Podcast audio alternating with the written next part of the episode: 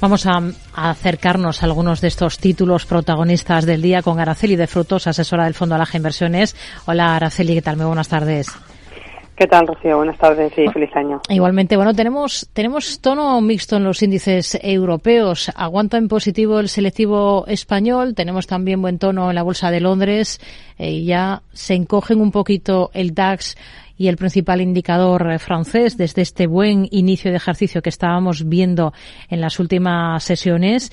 Em, ¿Ustedes con qué ánimo arrancan el año? ¿Son optimistas con las bolsas europeas?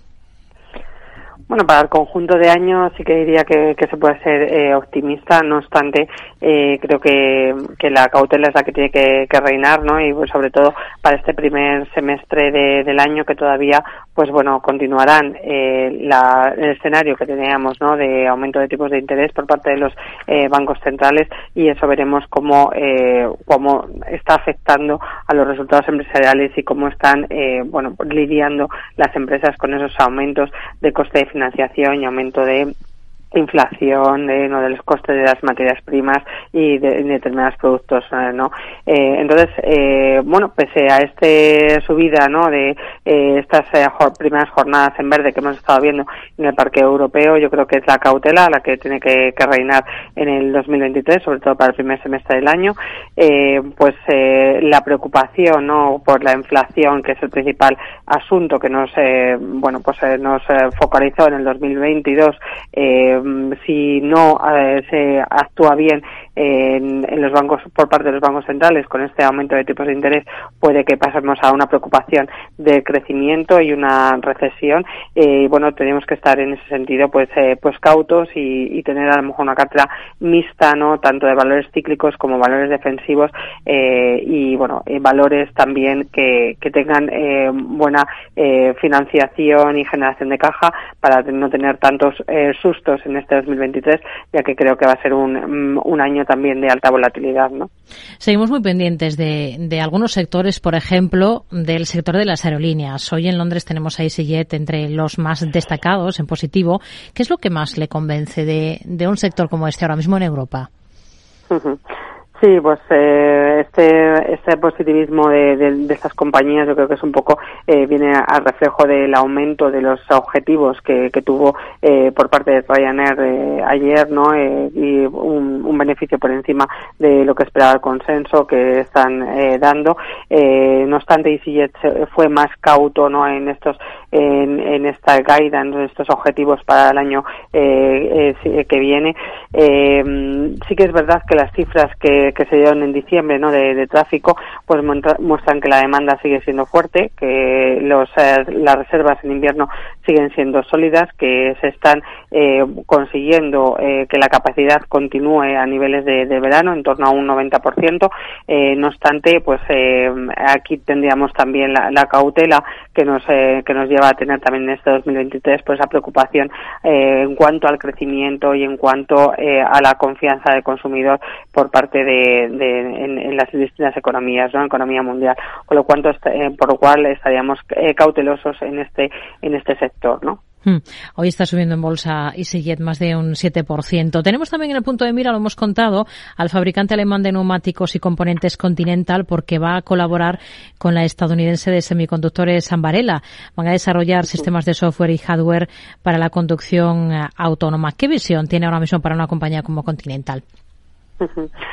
pues eh, eh, Continental que se engloba dentro del bueno el, subsector de, componentes para, para autos. Y en esta parte que nos estás comentando de eh, bueno componentes en cuanto al electrónico de semiconductores no eh, esta compañía sí que tiene una capacidad en este sentido de generación de caja. Sí que tiene también un poder de fijación de, de precios. El el, sector automovilístico no que, bueno que tiene una demanda insatisfecha y unos parques ya maduros y que y que, y que está eh, por renovarse y, sobre todo eh, renovándose con un segmento de semis con mayores componentes en los los autos nos harían tener una eh, visión positiva en, en este en este valor y dado el poder de fijación de, de precios que, que se tiene y la reducción también de costes con un programa que, que se implementó de reducción reducción de costes, pues nos harían em, estar en el valor y ser positivos de cara a este 2023. Hmm. Nokia es, es noticia por el nombramiento de un nuevo responsable de negocio para, para aquí, para Europa, para el viejo continente. ¿Cómo ve las cosas ahora para un valor como este? Pues eh, Nokia sí que em, nos ha comentado eh, los últimos resultados, ¿no? Que eh, tiene eh, pues una oportunidad de, crecimiento para este 2023, dado que parece que la cuota de, mercado eh, pues está cogiendo más cuota de mercado en cuestión de, cableado y de 5G, ¿no? Después de una cierta ralentización que parece que, que no arrancaba, ¿no? En el 2022, parece que el 2023 eh, sí que las, las previsiones son, son mejores en cuanto a de digitalización eh, y bueno implantación de estructuras de 5G. Eh, también eh, la presión no, de sus competidores chinos le beneficia a, a, Nokia y, bueno pues estaríamos versus Ericsson que es el otro competidor que ha estado en una mejor posición en los años anteriores e inclinándonos ya por hacer un cambio en estas en este sector inclinándonos más por Nokia versus Ericsson. Hmm. En el sector automovilístico, hoy tenemos sobre la mesa, por ejemplo, datos de ventas de Volvo Cars, que reduce esas ventas en todo el global de 2022 un 12% menos. ¿Con cuál se quedaría ahora mismo dentro del sector autos? Bueno, el sector autos es un sector eh, cíclico, eh, es un sector que, que estaría eh, pues eh, mm, presionado si, si, llegamos a esa preocupación por, por la recesión, eh, estaría presionado también por el aumento de los costes de, financiación, el aumento de tipos de interés y, como hemos dicho, una desaceleración del consumo, ¿no?